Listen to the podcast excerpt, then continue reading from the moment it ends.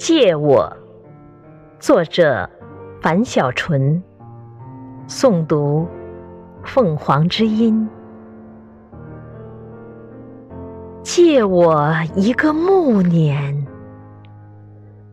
借我碎片，借我瞻前与顾后，借我执拗如少年。借我后天长成的先天，借我变如不曾改变，借我素淡的世故和明白的愚，借我可预知的险，借我悲怆的磊落，借我。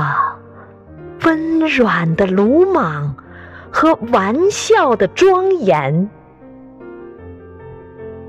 借我最初与最终的不敢，